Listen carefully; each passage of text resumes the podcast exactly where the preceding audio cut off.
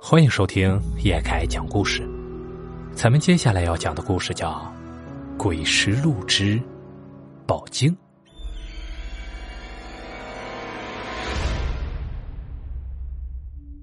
事情啊，发生在一九九零年，是我本人的亲身经历。那年啊，我只有九岁，正是整天淘气的年纪，整天跟我的小伙伴们一起在村子里胡闹。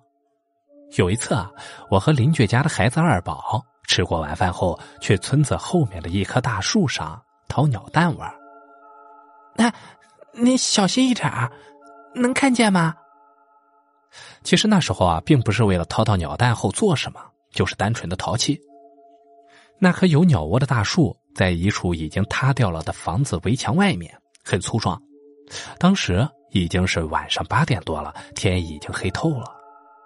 我那时啊比二宝大一岁，胆子也大，爬在梯子上啊，正好能越过围墙，看到那个塌掉了的房子废墟。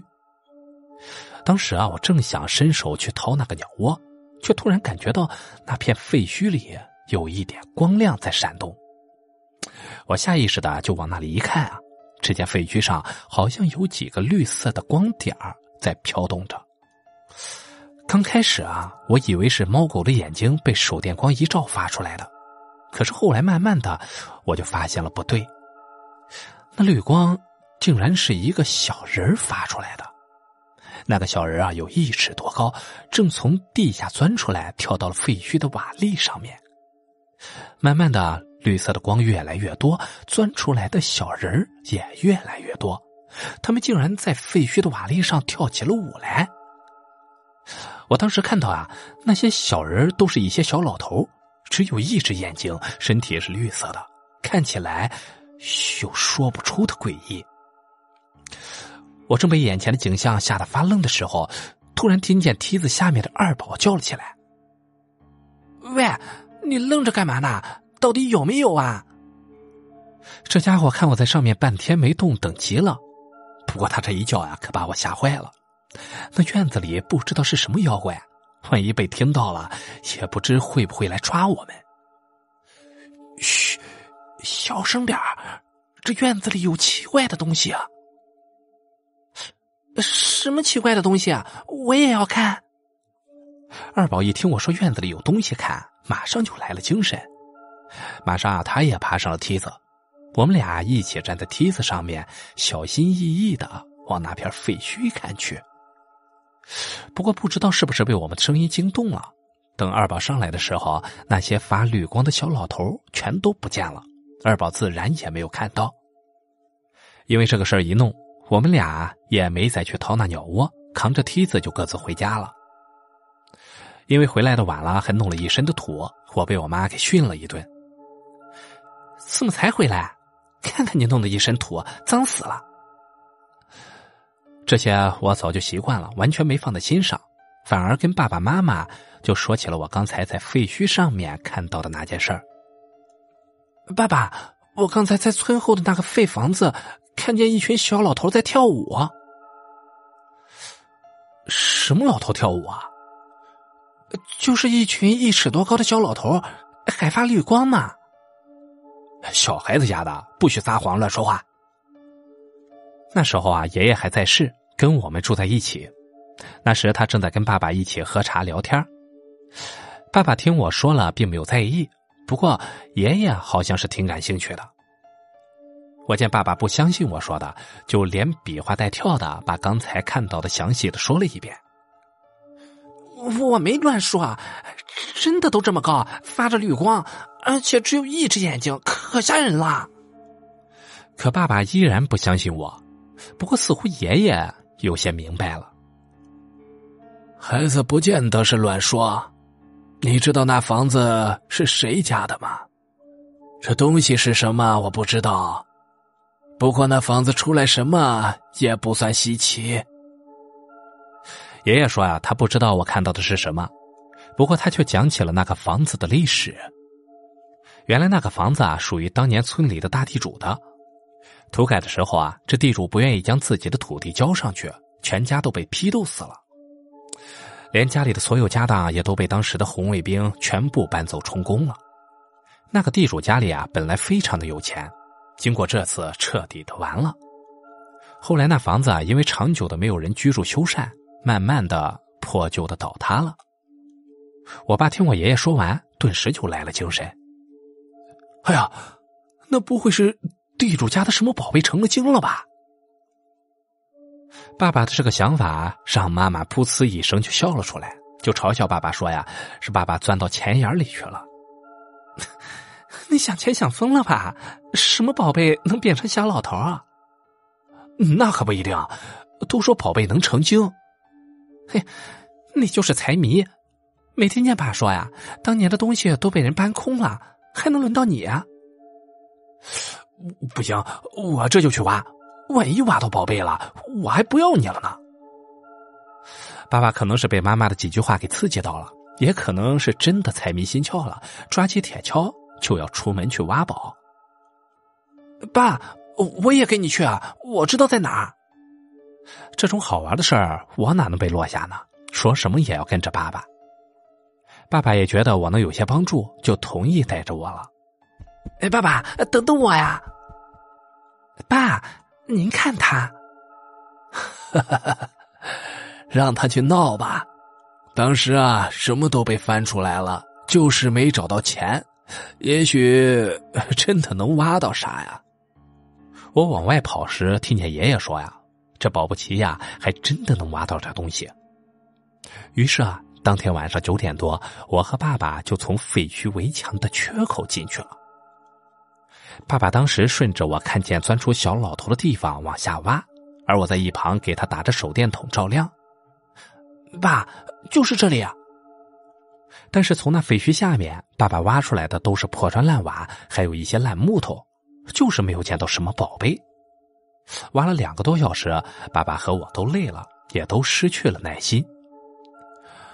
哎呀，这挖了半天什么也没有，真扫兴。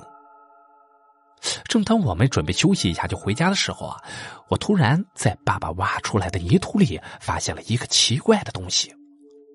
那是爸爸刚才挖出来的一块土疙瘩，上面好像有一个绿色的东西。我出于好奇，就跑过去把那块土疙瘩捡了起来。我发现那上面有一个圆圆的东西。那时啊，我也不认识这是什么。那个东西啊，也不知道在地里埋了多少年了，生满了绿色的锈斑，上面好像还有字，但是我不认识。啊，在看什么？爸爸看我捡到了个东西，一直在看，就走过来看看。哟，是个铜钱儿。我把那个东西递给爸爸看，爸爸看了一眼，说那是个铜钱儿。爸爸说呀，这东西是早年间的，不过现在值不值钱还真不好说。爸，这个值钱吗？我我也不知道。走，儿子，回去给你妈看看咱们的收获。爸爸和我呀都挺高兴的，这总比空手而归要好很多。而爸爸呀，估计是要拿着这个铜钱啊，回去给妈妈显摆一下。后来爸爸打听到，这个铜钱啊，也就值个十来块钱，属于买肉不饱，买酒不醉的样子。于是啊，爸爸就把它扔到了西屋的抽屉里，没有再管了。不过这事儿过去大概有十几天的样子，村里却出了一件奇闻。哎，你们说呀，这能是什么呢？哎呀，谁知道呀？一天啊，妈妈赶集回来，看见我们家房子西面聚集了一群村里的妇女，正叽叽喳喳的在议论着什么。二嫂啊，你们聚在这里聊什么呢？妈妈听那几个人的话头，他们议论的事儿好像跟我们家有关，就皱起了眉头。二嫂啊，这事儿还是你来说说吧。人群里啊，有个女人论起来啊，是我们家的亲戚。见妈妈问，也就不好意思再隐瞒了。咱们村里好多人都看到了，你还不知道吗？这几天啊，你们家出了怪事儿。啊？什么怪事儿啊？哎呀，好几个人晚上从你们家这走时都看见了。不过这事儿啊，毕竟不是什么好事儿。那个二嫂支支吾吾了半天，慢慢才明白，原来这几天啊。村里有人晚上路过我们家时，经常会看到一件奇怪的事儿。他们都看到一个浑身发着绿光的小老头在我们家西屋的房顶上跳舞，就跟那晚我在废墟上看到的一样。妈妈听完了这整件事儿，一句话也没说，掉头就回家了。哎，你看你啊，生气了。当时啊是个星期天，我和爸爸都在家里，只见妈妈气冲冲的进了家门。哎，怎么了？沉着脸，谁惹你了？你还有脸问啊？都怪你弄个破铜钱回来，家里都开始闹妖精了。什么意思啊？妈妈已经猜到了，这个怪事儿应该是爸爸挖回来的那枚铜钱给闹的，于是啊就朝着爸爸发起火来。爸爸刚开始还没说什么，可妈妈却越说越难听，最终也忍不住了，两个人呢就因为那枚铜钱大吵了一架。那玩意儿赶紧给我扔了！想钱有本事自己赚，扔了！你知不知道过几年会值大钱的？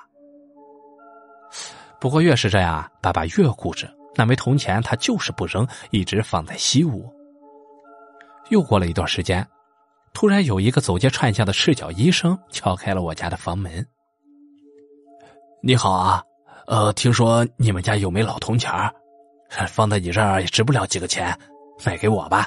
这东西啊，能治病的。那可是早年间的东西啊。我和妈妈那时正坐在屋里，隐隐约约的听见那人是听说我们家里有铜钱的事儿，特意寻过来买的。那既然你懂这么多，这铜钱就卖给你了。我看见爸爸最后把那枚铜钱卖给了那个人，卖了多少钱我不知道。只记得爸爸在妈妈面前臭屁了好几天，而那个人买走了那枚铜钱到底有什么用，我就不得而知了。好了，咱们今天的故事啊，到这儿就结束了。感谢您的收听，咱们只听故事，切勿迷信。如果你喜欢叶凯的故事啊，请帮忙订阅加关注。